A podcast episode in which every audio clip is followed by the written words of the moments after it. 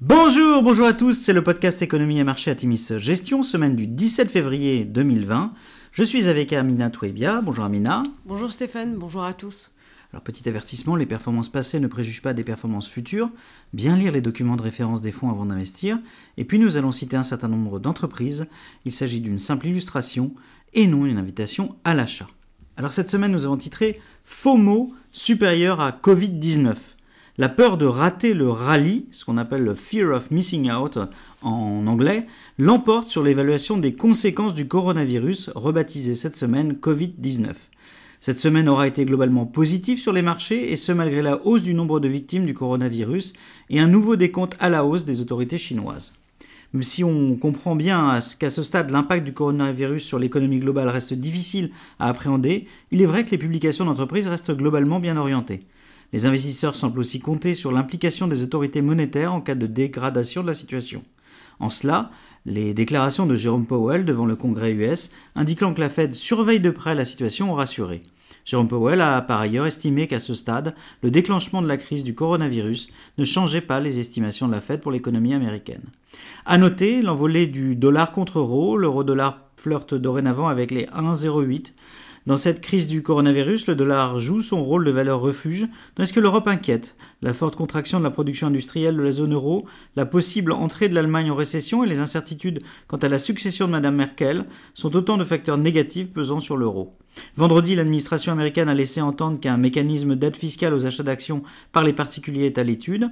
Et puis, soutien ultime, ce week-end, la Chine a annoncé des mesures de soutien à l'économie. La Banque centrale de Chine a injecté de nouvelles liquidités et a proposé un dispositif de prêt à un an pour les entreprises à taux faible.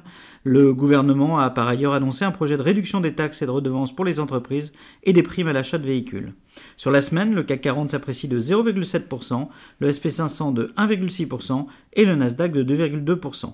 Ces deux derniers indices ont réatteint leur plus haut, et puis notez que les 11 composants du SP500 sont en haut cette semaine. Alors Amina, on a eu plutôt un cycle encore de bonnes publications dans les portefeuilles Atimis cette semaine. Tout à fait Stéphane, d'abord en Europe avec Montclair qui affiche une croissance organique de 13% au dernier trimestre, de loin le plus important. Ceci est au-dessus des attentes fixées à 11%. La marge brute gagne 30 BP, ce qui est remarquable vu que Montclair a le plus haut niveau de l'industrie, à 77,7% avec Hermès. Kering bat le consensus de 2% en termes de croissance organique avec plus 11,4% au Q4.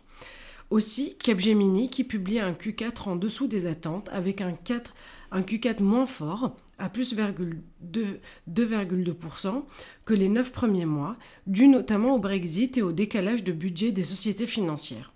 Pernod Ricard affiche un Q2 très rassurant malgré des bases de comparaison très élevées et l'Inde en ralentissement. La croissance est de, de plus 4% au Q2 après 1% au Q1. La Chine est en croissance de 11% au S1 après plus 27% au S1 de l'an dernier. Par précaution, la société est plus prudente que prévu sur son T2 au regard du coronavirus et abaisse sa prévision de croissance de l'EBIT sur l'année de 2 à 4% contre 4 à 6%. Aux US, euh, Applied Material rassure les investisseurs. Après une année 2019 assez difficile pour les semi-conducteurs, le leader mondial du secteur affiche une croissance de 10,9% de son chiffre d'affaires à 4,16 milliards de dollars. Les bénéfices, eux, sont en croissance de 15,69% à 892 millions de dollars. Ces deux chiffres dépassent de loin les attentes à 4,09 milliards et 845,5 euh, millions de dollars. Euh, le single day d'Alibaba, le 11 novembre, a battu des records avec 38,4 milliards de dollars de ventes en 2019 en une seule journée. Cette dynamique a permis au groupe de dépasser les attentes sur la top line.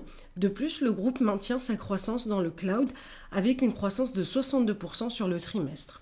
Alibaba ne chiffre pas avec précision l'impact du coronavirus à ce stade, mais le groupe s'affiche confiant quant au retour à la normale.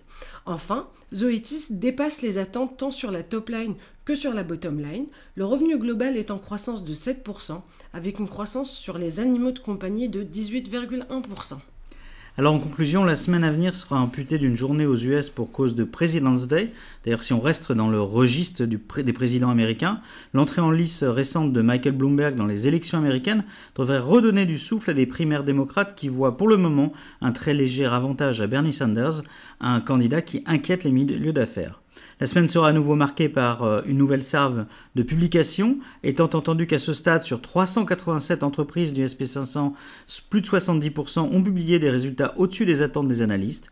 Nous maintenons nos allocations en l'état avec un biais prudent. Il nous semble à court terme que les marchés globaux ont pricé la sortie du virus.